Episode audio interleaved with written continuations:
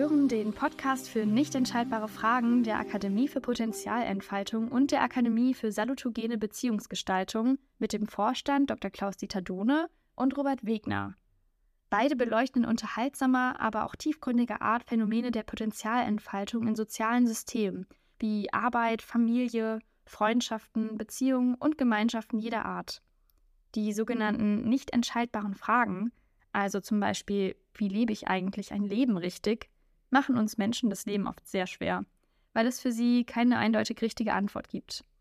Es gibt dafür kein Maß oder Kriterium, welches uns beim Einigen und Bewerten helfen könnte, was nun richtig oder falsch ist. Das bringt natürlich jede Menge Energie, Dynamik und auch sozialen Zündstoff in unsere Beziehungen und Gemeinschaften. Aber hören Sie einfach selbst. Sommer ist die Zeit, in der es zu heiß ist, um das zu tun, wozu es im Winter zu kalt war. Mark Twain. Ich habe ein Zitat von Gustav Stresemann. Im Schützengraben der Verantwortlichkeit hat man mehr Verluste als in der Etappe der Opposition. Womit wir auch zum heutigen Schwerpunktthema überleiten, Eigenverantwortung und Rücksichtnahme. Genau. Ja. Ich würde sagen, ich fange einfach mal an, weil ich habe das Thema ja vorgeschlagen, wie ich dazu gekommen bin. Ähm, und zwar bin ich letztens im Zug gefahren. Das kommt als Bahnmitarbeiter ab und zu mal vor, dass ich selber auch im Zug fahre. Ähm, und das war quasi Regionalbahn von Mainz nach Frankfurt. Und der Zug war elendig voll. Und als DB-Mitarbeiter muss ich dann ja stehen. Und neben mir oder mir gegenüber stand quasi auch ein älterer Herr. Der war vielleicht so ich würde schon sagen, so an die 70. Ähm, und wir haben uns halt beide an so einem Bändel über uns festgehalten. Und ich hatte dann schon das Gefühl, dass es für ihn ein bisschen anstrengender war als für mich. Und war dann auch, ich sag mal, so überrascht, als ich so um mich herum geschaut habe oder um uns herum ähm, und gesehen habe, dass da viele junge Menschen einfach saßen, wo ja zumindest ich noch so ne, die Erziehung genossen habe. Ne, wenn da alte, hilfsbedürftige Menschen irgendwie sind, dann stehst du halt als junger Mensch auf und bietest deinen Sitzplatz an. Und Tatsächlich habe ich mir dann aber auch so in den letzten Jahren so die Haltung entwickelt, naja, wenn ja jemand ein Bedürfnis hat, dann kann er oder sie das ja auch ansprechen. Das heißt, er könnte ja auch auf die Leute zugehen und ihnen eben sagen, ne, ich möchte mich gerne hinsetzen von wegen, wie, wie sieht's denn aus? Und das hat für mich mal wieder dieses Spannungsfeld symbolisiert im Sinne von, ne, also auf der einen Seite könnte der, der gute Herr da jetzt selber hingehen, auf der anderen Seite könnte natürlich auch jemand Rücksicht nehmen. Und ich sprach ihn dann irgendwie so nach einer Viertelstunde an, inwieweit es denn ja anstrengend ist für ihn, sich da festzuhalten. Und er meinte dann, nee, nee, das passt eigentlich schon. Es ist nur ein bisschen schwierig mit dem Stehen, weil er eine neue Hüfte bekommen hat. Und ich bot ihm dann auch an, ne, wenn Sie möchten, mache ich Ihnen auch einen Sitzplatz frei, weil das natürlich noch eine ganz andere Generation war, ne? So eher noch so dieser Stolz, vielleicht ja auch keine Schwäche zu zeigen oder da einfach Durchhaltefähigkeit zu haben.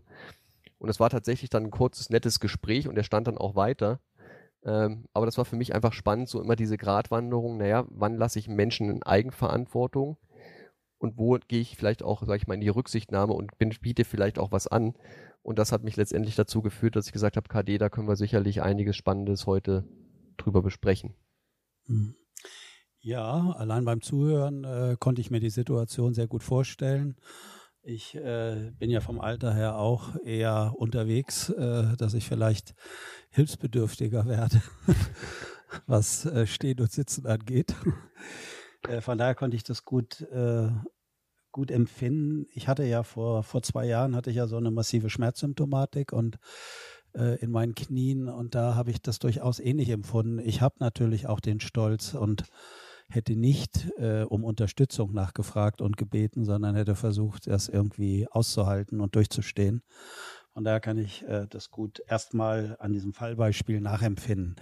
Ähm, andererseits äh, kommt diese Situation ja nicht nur in der Bahn vor, sondern ja fast überall. Also sagen wir in Familien, in Partnerschaften, in Vereinen, besonders am Arbeitsplatz natürlich, wenn du erkennst, dass jemand äh, mit irgendeiner Aufgabe Schwierigkeiten hat, bietest du ihm dann die Unterstützung an? Ist das dann eine Form von Abwertung oder Entwertung oder könnte der sich da beschämt fühlen in irgendeiner Form oder lässt man dann jemanden ja, im Schweiße seines Angesichts mit der harten Aufgabe dann allein und wird scheitern.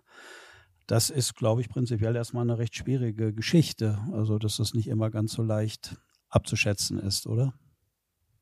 Also im Arbeitskontext finde ich das tatsächlich noch verhältnismäßig einfach. Also da gibt es natürlich auch herausfordernde Situationen, aber ich meine, da ist ja allein schon durch, ne, ich sage jetzt mal, unsere Rollen definiert, was wir tun dürfen und was wir nicht tun dürfen. Also eine Rolle ist ja die Summe der Erwartungen, die, die ich dann jemanden stellen kann. Also da ist ja klar definiert, ne, als, weiß ich nicht, Personalberater haben die Leute eine gewisse Rücksichtnahme quasi rechtmäßigerweise zu erwarten.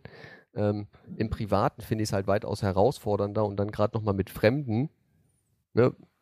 Ich meine, ich hätte ja jetzt auch hingehen können zu den jungen Leuten, hätte gesagt, hier, lassen Sie doch mal den alten Herrn irgendwie sich hinsetzen. Das wäre natürlich der Super-GAU gewesen. Da wäre ich ja schön übergriffig gewesen, indem ich gesagt habe, ne, ähm, ich, ich respektiere nicht den alten Herrn in seiner Autonomie. Ähm, aber es ist ja trotzdem immer so ein Spannungsfeld, ne? spreche ich es überhaupt an, nehme ich quasi Anteil, also das war ja letztendlich mein Gedanke, dass ich einfach Anteil an seiner Situation nehme und einfach mit ihm dann in Kontakt gehe, von wegen, ob ich ihm vielleicht auch leichter machen kann. Aber ich erlebe das immer häufiger als, also was heißt immer häufiger, immer häufig als Herausforderung. Ne? Inwieweit gehe ich in Kontakt und inwieweit lasse ich jemanden auch für sich halt sein? Das ist für mich ein Spannungsfeld. Hm. Ja, Absolut. Äh, gerade wenn man in der sogenannten Helferszene unterwegs ist oder als psychosoziale Helferin und Helfer, dann äh, ist das ja eine besonders wichtige Frage. Ich meine, das berührt ja auch äh, andere Forschungsfragen. Das heißt, wie viel Verantwortung nimmt man den Leuten ab? Ich meine, wir haben ja die Diskussion Bürgergeld beispielsweise. Äh, da gibt es ja schon in der Vergangenheit Ex Experimente und ich glaube, in Schweden haben sie das ganz gut beforscht, dass sie festgestellt haben, dass das überhaupt nicht gut ist, weil das halt Eigenmotivation komplett wegnimmt und senkt und dass die eher genau das Gegenteil gemacht haben, also dass die sich, dass, dass die nicht entlastet worden sind damit und aktiv für sich und für ihre Weiterbildung was getan haben, äh, sondern dass sie eher anspruchsvoll geworden sind und äh, ähm, haben immer mehr gefordert, aber haben aus sich selbst heraus nicht mehr die Verantwortung irgendwie halt übernommen. Jedenfalls ist das, was ich so vage im Hinterkopf habe damals aus dieser Studie.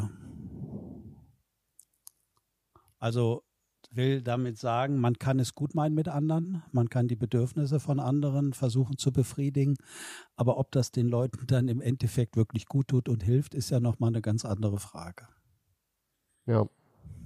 Genau, aber ich meine, die, die Frage, die mich ja umtreibt, und ich meine, KD, du, du sagst immer, du bist ja schon etwas lebensälter oder lebenserfahrener, beziehungsweise beides, ähm, wie du ja mit solchen Spannungsfeldern, die du ja sicherlich auch kennst, ähm, umgehst, weil für mich ist es halt immer ein Abwägen und gut, da gibt es halt keine vermutlich richtige Entscheidung, aber was sind denn da für dich so Parameter, nach denen du da für dich entscheidest? Na, ich hätte in diesem Beispiel, hätte ich das so gemacht, dass ich einen zum Aufstehen genötigt hätte und hätte mich dann selbst hingesetzt. Das wäre auch ein guter Moment, ne? Im Sinne von, sehen Sie nicht, dass der, dass der Ältere hier genau. steht, stehen Sie doch mal bitte auf und dann selber hinsetzen und sagen, vielen Dank, Dummkopf. Ähm, das wäre natürlich, naja. Hätte auf jeden Fall Sketch-Potenzial. Absolut, ja. Also ich äh, das hat sich bei mir über die Laufe der Jahre sehr verändert, glaube ich, Robert. Ich glaube, am je jünger ich war, würde ich mal sagen, desto stärker habe ich anderen äh, äh, mehr die Hilfe aufgenötigt.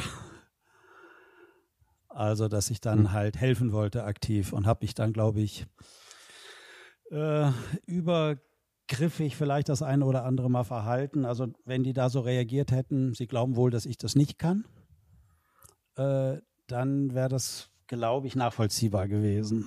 Und je älter ich jetzt geworden bin und je mehr Erfahrung ich gerade auch in meinem Job habe, habe ich immer mehr gemerkt, wie wichtig die Selbstbestimmung äh, ist und Menschen in ihrer Eigenverantwortung zu lassen. Ich habe ein, ein sehr markantes Beispiel, gerade am Freitagabend nochmal jemand erzählt.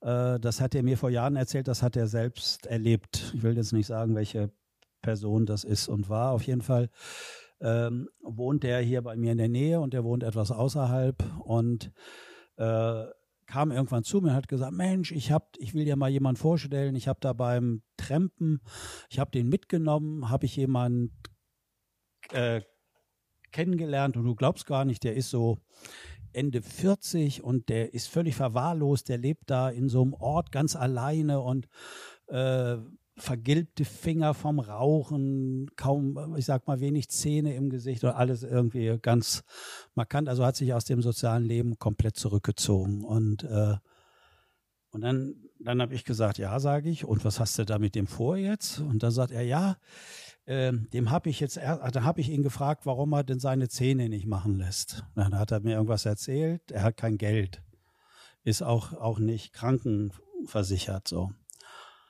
Dann hat, dann hat er gesagt, ich habe ihn erstmal finanziell unterstützt, dass er erstmal das Notwendigste wieder machen lassen konnte. So. Dann äh, habe ich ihm äh, damals noch 450 Euro Job gegeben und sollte mein Büro oder da meinen Hof aufräumen, ja. Und, und so ging das halt weiter. Und dann brachte er den mit da in unsere gemeinsame Organisation, nenne ich das jetzt mal, um das nicht näher weiter auszuführen. Und den können wir doch hier auch gut gebrauchen und so weiter und so weiter. Und ich habe äh, ich habe da schon gedacht, nee, mein lieber Freund, äh, ich möchte den hier nicht haben. Und habe gesagt, wenn der sich entschieden hat, seit, seit Jahren das Leben eines verwahrlosten Einsiedels zu leben und, sich, und so mit sich umzugehen, dann hat er seine Gründe dafür. Und die weiß ich nicht, aber die gilt es irgendwie zu respektieren, habe ich gesagt. So. Der andere aber einmal von seinem Helferdrang angestachelt, diesem Menschen unendlich was Gutes tun zu müssen, ließ nicht ab. Und dann habe ich nichts mehr weiter davon gehört. Und irgendwie ein Dreivierteljahr später oder so äh, sprach mich dann die Person nochmal an und sagte, du, ich habe dir doch damals hier diesen äh, Mann da vorgestellt und, und so. Ja, sage ich was ist da passiert? Ja, hat er gesagt, äh, stell dir vor, der wurde immer unfreundlicher und wollte immer mehr Geld von mir haben. Ja, und er hat, der wurde total unangenehm auch in seinen Forderungen. Ja, und dann, ja, hat er gesagt, jetzt habe ich vor ein paar Tagen gehört, dass er sich halt umgebracht hat. Und das habe ich mir nicht Drastisches ausgedacht. Ende. Ja, ja, ja, ist ein drastisches Ende dennoch, so im Sinne von der, von der Eskalation der Geschichte her. Ja, ja, und, das, und da könnte man den ähm, Suizid noch so verstehen, das hast du jetzt davon. Hm. Ja, dass du mir nicht mehr zur Verfügung gestellt hast, mehr gegeben ja, ja. hast. So. Und das ist ja so ein spannendes Muster, zwar ein markantes Beispiel, aber äh, ich sag mal, da mein Freund, der hatte, ich weiß nicht, dieser Ausdruck ist ja auch äh, mehrfach äh, belegt, würde ich mal als so einen Gutmenschen sehen und bezeichnen. Da geht es einem schlecht und ich schmeiß mich hin, damit er halt ganz gut über den Weg kommt, ja. So, also ich mache irgendwas. Und dann ist die Frage, übernimmt der andere dann wirklich, sieht er das als Anschub in Richtung Eigenverantwortung, wieder um sich selbst irgendwie zu bemühen und kümmern? Oder führt das den noch weiter in die Abhängigkeit und dann wird er maßlos und fordert noch immer mehr? Mehr von dir. Und äh, dass er sich am Ende dann halt noch umgebracht hat, habe ich gedacht, ja, das, das spricht eigentlich genau dafür, was er ja vorher auch gemacht hat. Er hat ja da so eine Art schleichenden Suizid gemacht, halt zumindest hm. auf sozialer Ebene schon. Ja. ja. Ähm, es erinnert mich an zwei Sachen. Das eine ist ja ähm, ein Zitat aus der fabelhaften Welt der Amelie. Ich habe es gerade vorhin in einem, in einem Einzelcoaching auch ähm, rezitiert. Das ist eins meiner Lieblingszitate nämlich das Recht auf ein gescheitertes Leben ist unantastbar. Mhm, sehr gut. Das ist, ist eins meiner Lieblingszitate, das ich im Zweifel auch mir selbst sage in schwierigen Lebenssituationen. ähm, und das andere erinnert, hat mich jetzt tatsächlich erinnert an auch ähm, eine Phase, die wir im Rahmen des Praktikums hatten, wenn du da wieder für eine Anekdote offen bist, so im Sinne von Geschichten von, von Anno dazu mal. Ja. Ähm, weil wir waren ja dann mal ähm, in München bei einem Kunden Mhm. Ähm, und ich meine, damals war ich ja auch noch sehr in dieser, ne, ich sag mal so, Helfer, Abhängigkeits, ich weiß nicht was, Symptomatik. Ja. Ähm, ich weiß. Und dachte mir dann, ja, ja. ja und und, und stellenweise war ich dann schon auch ärgerlich auf dich. Ich meine, das habe ich dir damals natürlich nicht gesagt, weil, ne, wie, wie könnte ich ja nur? Weil wir, ich, ich weiß noch, wir waren dann ähm, in München entsprechend. Du hast in irgendeinem noblen Hotel irgendwie äh, quasi genächtigt und diniert. Ich habe auf eigene Rechnung mir eine Jugendherberge gebucht und bin quasi ähm, mit irgendwelchen ähm, Kinderschokolade, Bahngutscheinen, letztendlich habe ich meine eigenen Ticketkosten übernommen. Ähm, ja, und das fand ich einfach sehr spannend. Ähm, so im Sinne von mit meiner, ich sag mal, Erwartung, da wenn ich hier ein Praktikum mache, dann ist natürlich klar, dass dann quasi das Unternehmen auch die ganzen Kosten trägt und du halt im Sinne so der Förderung der Eigenverantwortung, so unterstelle ich dir das jetzt mal als positive Absicht, ähm, der gesagt hat, ja, ja, wenn er nicht fragt, dann halt nicht. Ähm, fand ich einfach sehr spannend, gerade auch bei diesem Thema Eigenverantwortung und Rücksichtnahme.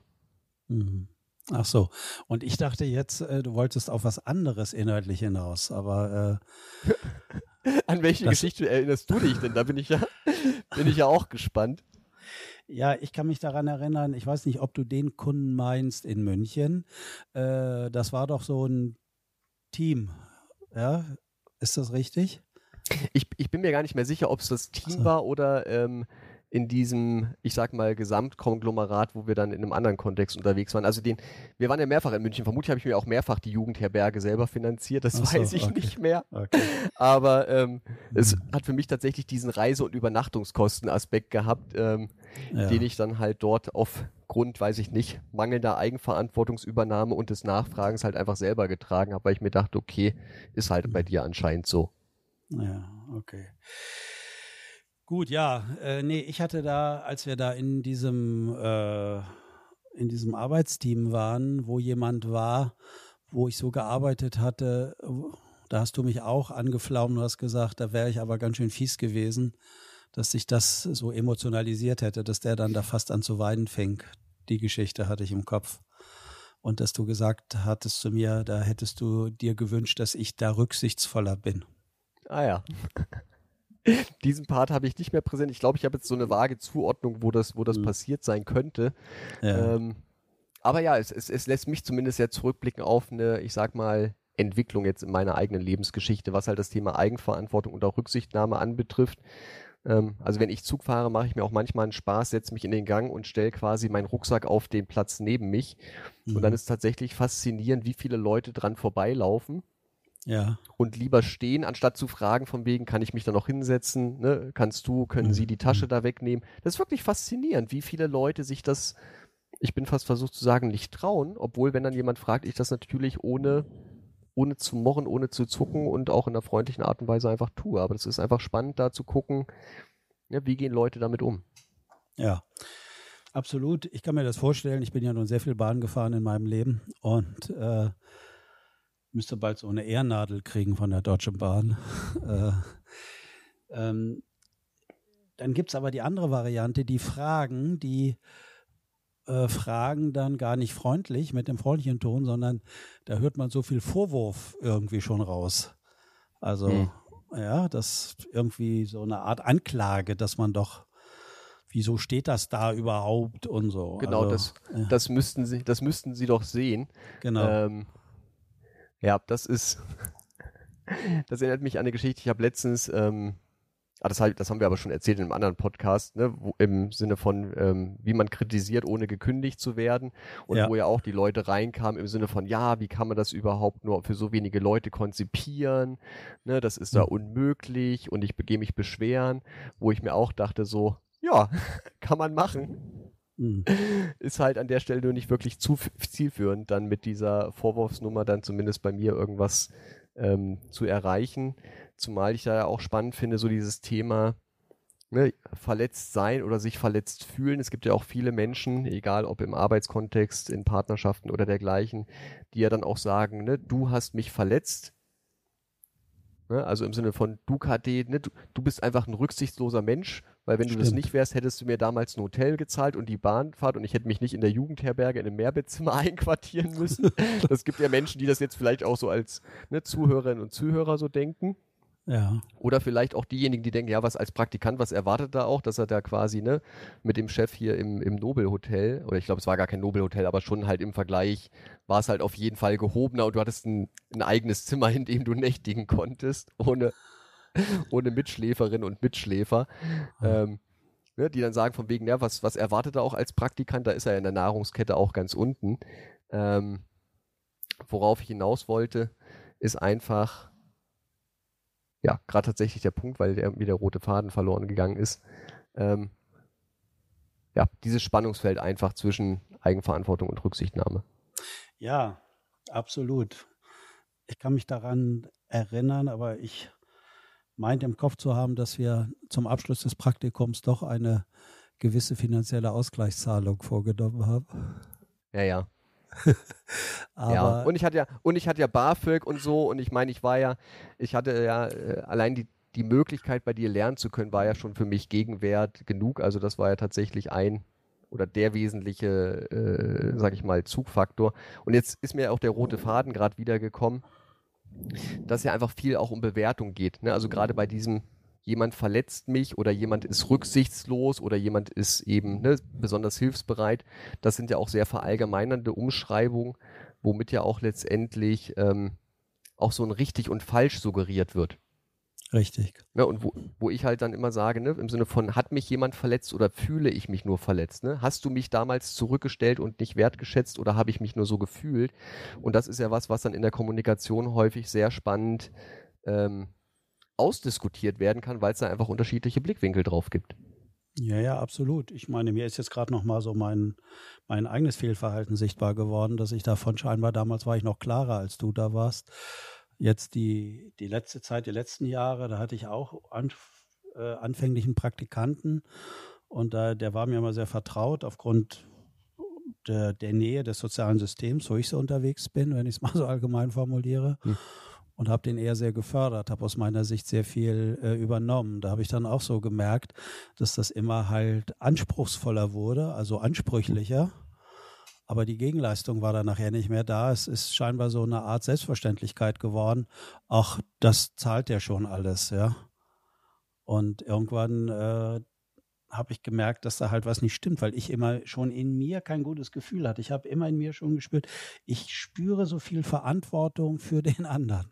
Mhm. Kennst du sowas auch, dass das so manchmal so Einzug hält äh, in manchen Beziehungen, wo man denkt, da stimmt irgendwie was nicht. Irgendwie habe ich das Gefühl, ich trage die Last auf meinen Schultern, dass ich dafür verantwortlich bin, dass der, was weiß ich, ausreichend Brötchen hat zum Essen und so. Ach, ähm.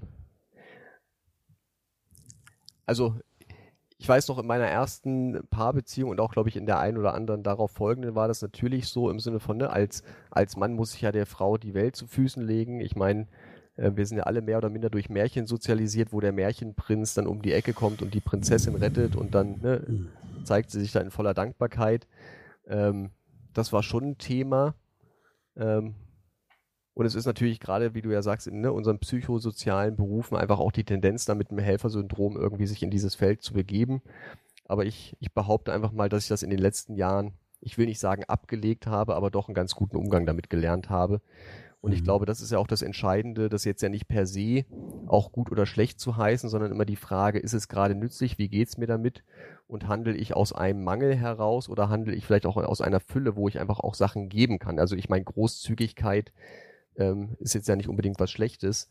Die Frage ist immer nur, ne, aus welchen Gründen gebe ich jetzt was? Weil ich das Gefühl habe, ich müsste es irgendwie tun oder weil ich es tatsächlich tun will und es auch einen, Unterschied bildet. Mhm, mhm, genau, ja. Ja, interessant. Ich sehe das sogar äh, auch nochmal anders jetzt, wenn ich das so. Ich hatte gerade letzte Woche auch ein paar interessante äh, Arbeitstermine, wo äh, ja, wo es darum ging, ob eine Zusammenarbeit fortgesetzt wird oder halt nicht. Und ich hatte das Gefühl, der Kunde, der wollte ganz gern irgendwie eine Veränderung, der wollte ganz gern aufhören.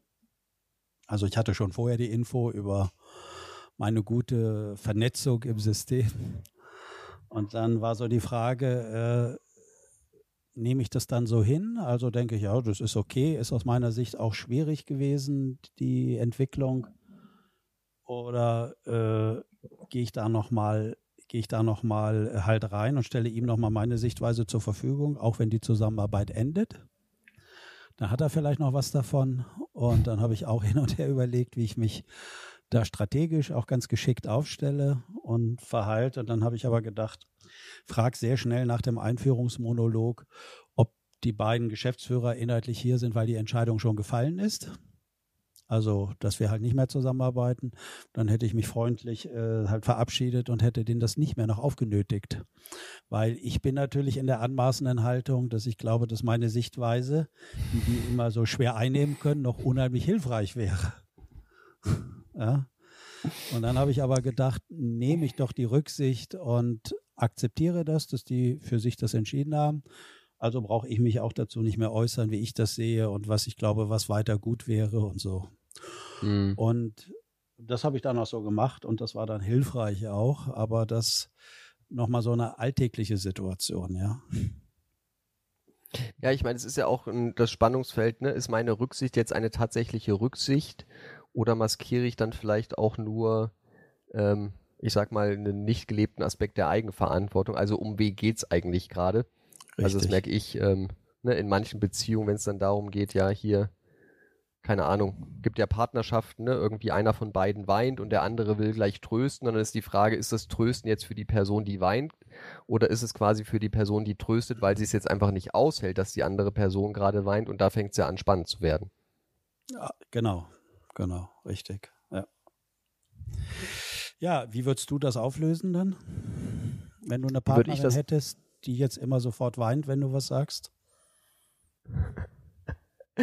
wenn ich jetzt sage Trennung, kriegen wir bestimmt ganz viele empörte Briefe.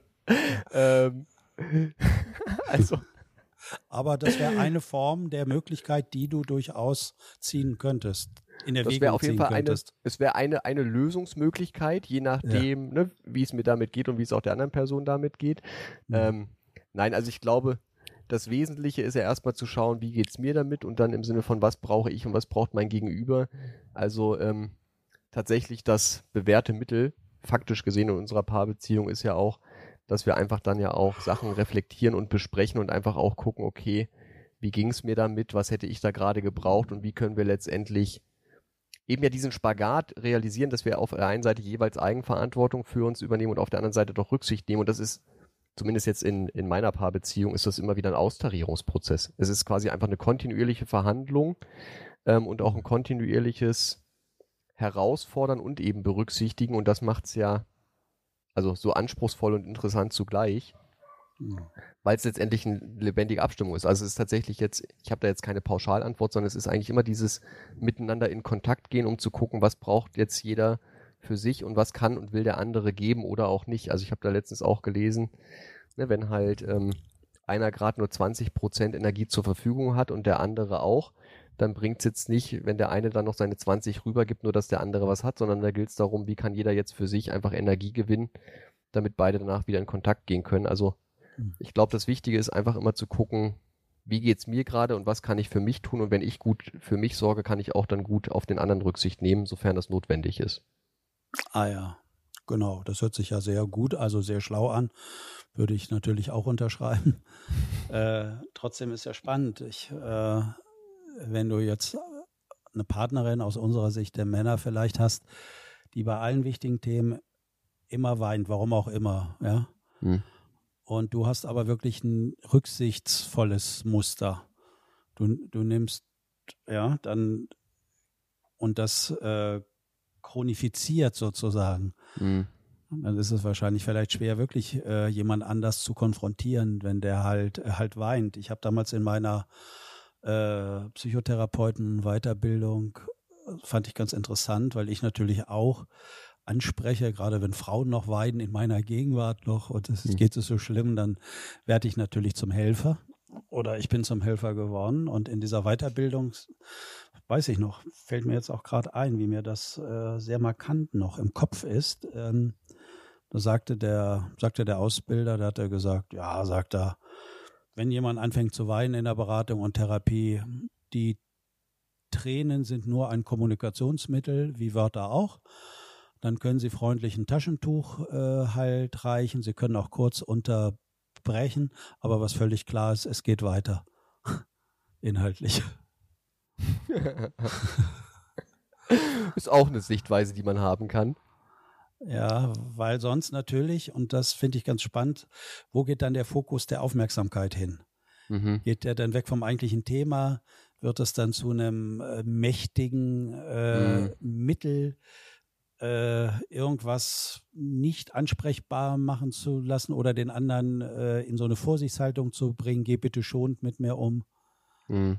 Und so weiter und so weiter. Ja. Mhm also ich glaube, ich bin d'accord mit dem, ne, es nicht überdramatisieren, ja. aber ich glaube doch halt einen Raum geben, finde ich schon wichtig, es zumindest halt in irgendeiner Form zu adressieren oder wahrzunehmen, aber eben, ne, also weder, weder zu, zu überdramatisieren noch zu ignorieren. Ich glaube, das ist ja dann wieder das nächste Spannungsfeld, wie da ein guter Mittelweg gelingt, ähm, eben weder in das eine noch das andere Extrem zu kippen. Ja, also eine gewisse Form des Mitfühlens und Empathie halte ich natürlich auch für angezeigt. Trotz alledem äh, kennt man ja so Muster. Also ich kann mich gut an meine Großmutter mütterlichseits, äh, mütterlicher Seite erinnern. Die hatte das perfektioniert. Die konnte bei gewissen in jedem Augenblick anfangen zu weinen und äh, das war so herzzerreißend, aber was völlig klar war in dem Moment, das ist ihre, ihre Schutzstrategie. Mhm. Einerseits, um Konflikt zu vermeiden, aber andererseits äh, auch so Botschaften darüber zu senden, bitte, bitte geht doch vorsichtig mit mir um. Ja, und es ist ja auch, ich sag mal, gesellschaftlich ein sehr mächtiges Mittel, wenn ja jemand weint und du dann ja nicht eben, ich sag mal, die Watte auspackst. Also ich erinnere mich da auch an eine Zugfahrt. Also wer eine Reise macht, der, der kann was erleben. Da gibt's ja, glaube ich, diesen Spruch. Da war auch eine Dame, die dann schon beim Einsteigen hoch aufgelöst und am Weinen war und ne, also hm. anscheinend hochgradig überfordert.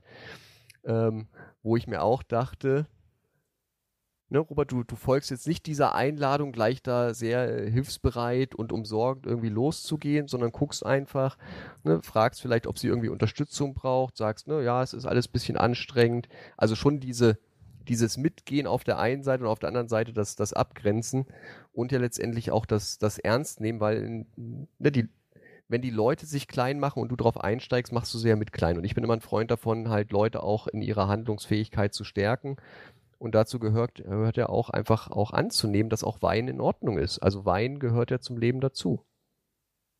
Unbedingt.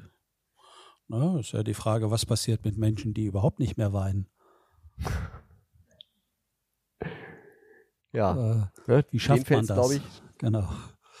Ja, den fällt es, glaube ich, schwer. Also es ist eine, ist eine hohe Kompetenz, nicht, nicht zu weinen. Absolut.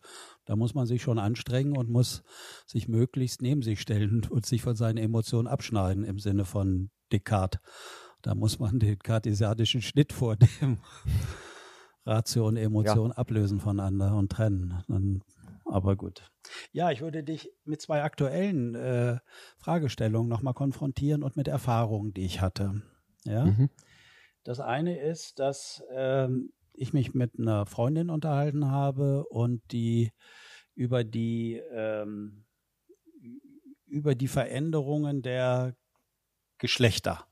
Also, dass man entscheiden kann, ob Mann oder Frau jetzt gerade aktuell angesagt ist und dann in, äh, in Saunen geht als biologisch, würde ich jetzt mal sagen, Mann wo eigentlich nur Frauen jetzt sind, weil da ein Frauenabend ist und so weiter. Du hast davon bestimmt auch gehört, oder mhm. dass sich äh, Leute dann in ein Frauengefängnis verlegen lassen und schwängern dann da die Insassen, wie jetzt in England passiert.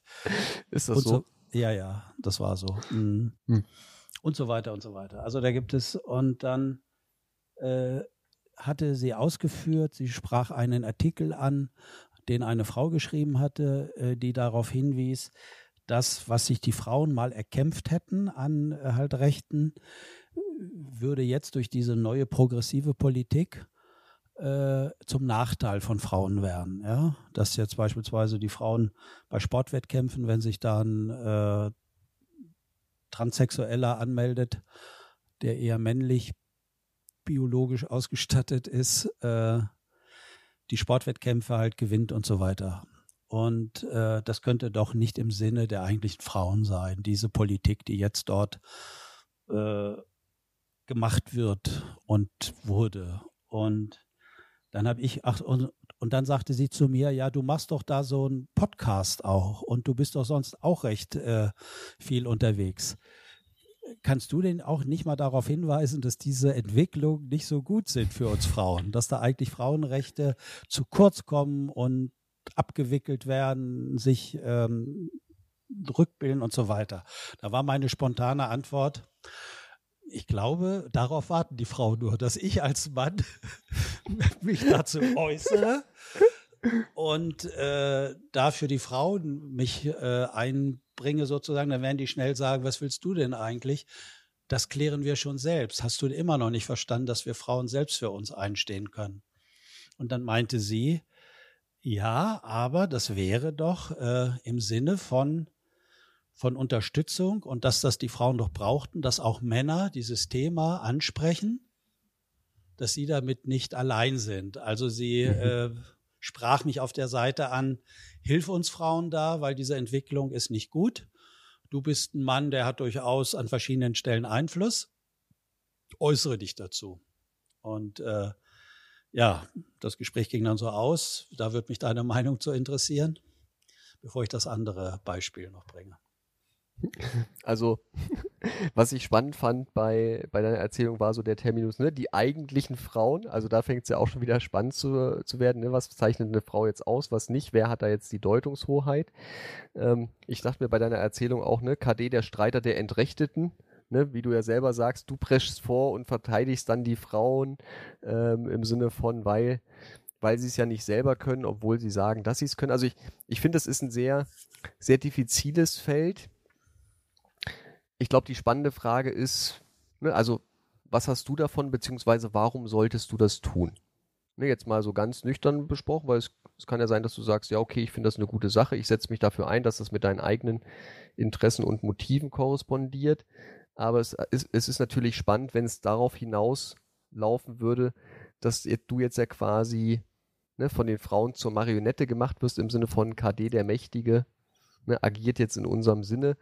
Ähm, wie ging es wie ging's dir denn mit der Frage? Also jetzt so ganz persönlich. Also spontan ging mir das damit, so wie ich halt sagte, ich war halt äh, überrascht und fragte gleich, wie, ich soll hm. das machen?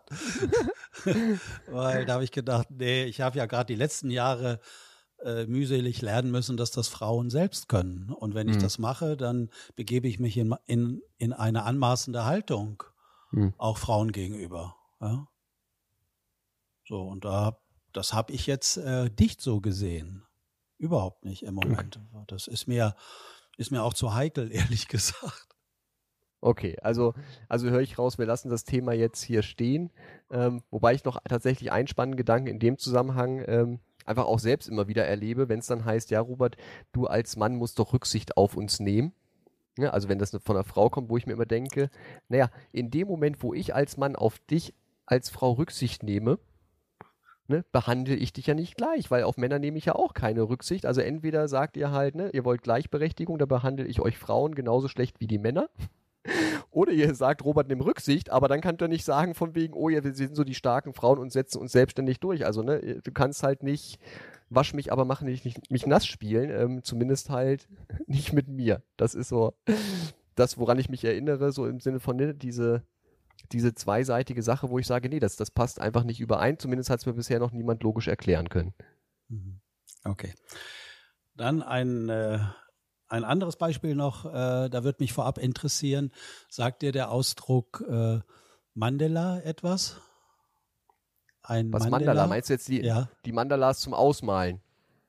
Ach so, da ist auch was zum Ausmalen genau. Na, ich meine, ich, ich meine noch was anderes. Also ich begebe mich jetzt so ein bisschen auf so ein unsicheres Gebiet, aber ich hatte ein anderes Gespräch, auch mit, auch mit einer Frau, äh, und die erzählte mir, dass sie so in einen Kreis eingetreten ist, wo ein Mandela, also wo jemand in der Mitte steht, dann gibt es äh, die steht im Wasser und dann gibt es so einen Feuerkreis und dann stehen andere in so einem anderen Kreis dabei und äh, sagte, ich hatte jetzt Geburtstag und dann hat sich eine Frau gemeldet aus diesem Kreis, die mir unbekannt war persönlich und hat mir ein Geburtstagsständchen halt gesungen. Sehr nett, liebevoll und so weiter. Und das hat mein Herz total aufgemacht und angesprochen.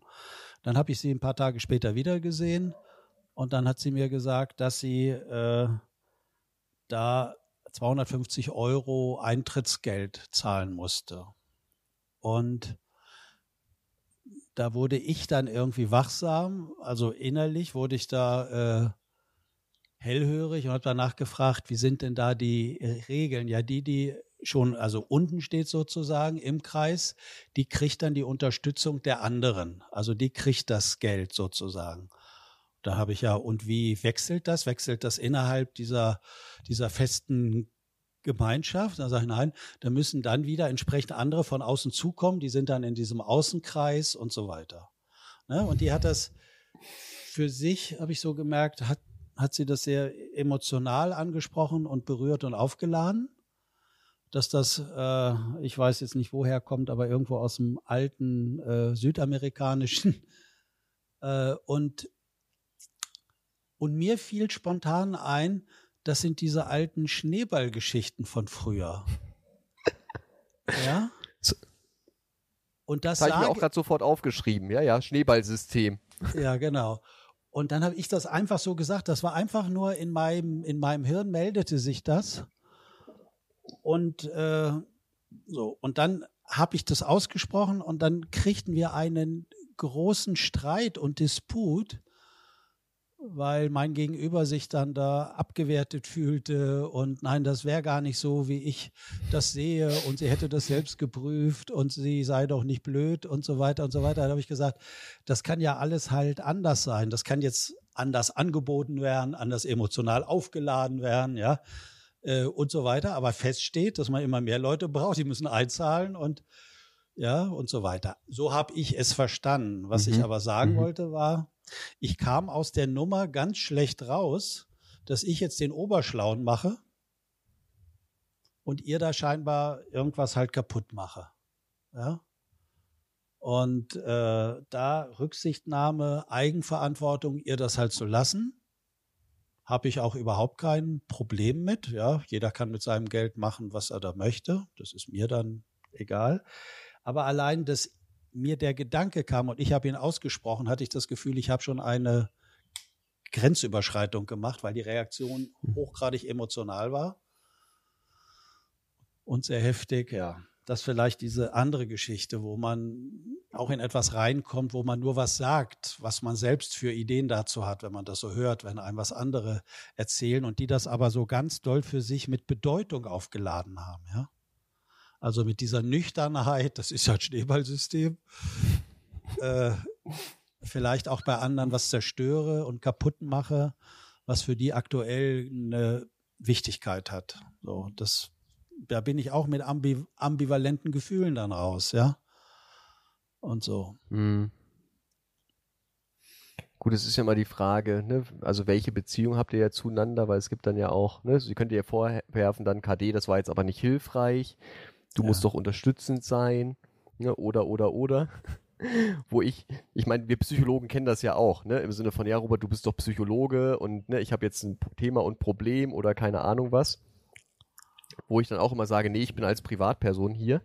Ähm, ne, wenn du mich als Psychologe haben willst, reden wir über mindestens 120 Euro die Stunde.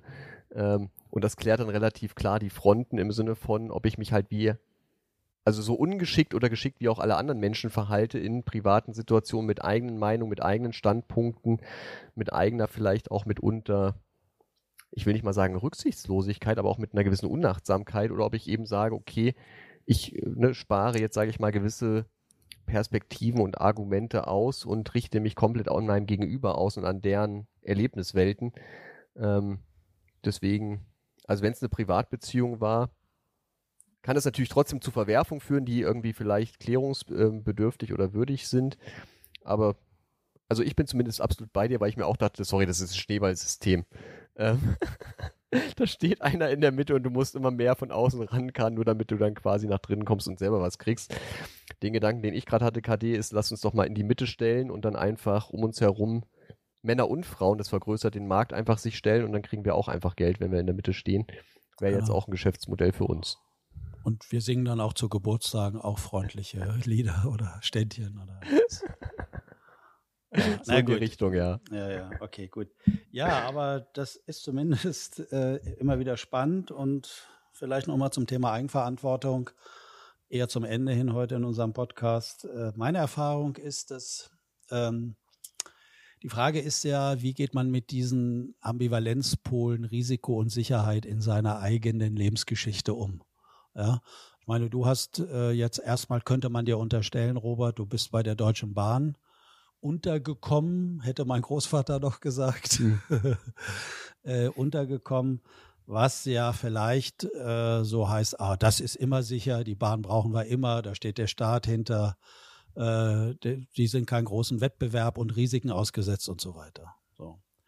Ähm, meine Erfahrung ist, je sicherer beispielsweise Menschen ihren Arbeitsplatz gewählt haben oder wenn sie von jemand anderen alimentiert werden, egal wie ihre Gegenleistung ist. Wobei ich dir jetzt nicht sagen will, dass du für die Bahn gar keine Gegenleistung bringst.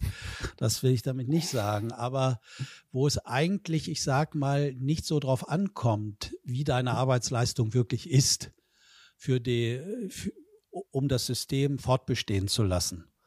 Das ist mit so kleinen, jungen Start-ups vielleicht ganz anders, mit kleineren Unternehmen und so weiter, die von irgendeinem harten Wettbewerbsmarkt abhängig sind und so weiter. Also je sicherer da Leute waren, beispielsweise ich erinnere mich an Partys, wo überwiegend Lehrerinnen und Lehrer waren, die verbeamtet waren. Ich war nirgends haben Menschen so auf ihren Alimentierer, den Staat, äh, geschimpft, wie von den Menschen, die von dem finanziert wurden, sozusagen. Also da ist mit Wertschätzung irgendwie überhaupt nichts. Und da habe ich das Gefühl, das sind so, so moderne Abhängigkeitsbeziehungen, irgendwie so Art Knechtschaftsbeziehungen, wie es früher war. Ja, der Knecht hat, hat auch auf seinen Herrn irgendwie geschimpft, wie ein Rohrspatz, von dem er eigentlich äh, leben musste. Und das finde ich immer wieder einen spannenden Aspekt, auch in Beziehungen, ähm, dass, dass das scheinbar auch was Ungutes macht, sich von jemandem abhängig zu fühlen, der einem einerseits äh, halt Sicherheit gibt. Und dass das hm. bei, bei manchen mit so einer relativ großen Entwertung einhergeht, um vielleicht irgendwie doch wieder so was Eigenes zu finden oder irgendwie sich abzugrenzen, eine Autonomie. Und ganz häufig höre ich da, ja, ach so, wenn ich mich dann halt eingeschaltet habe und habe mal auf meine Art dann auf diese Problematik hingewiesen auf diesen Partys. Ja, äh, ich würde ja auch gern was anderes machen, aber ich kann ja nicht. Ich sage, wieso kannst du nicht? Ja, dann würde ich ja meine ganzen Altersruhestandsbezüge verlieren, wenn ich dann aussteige.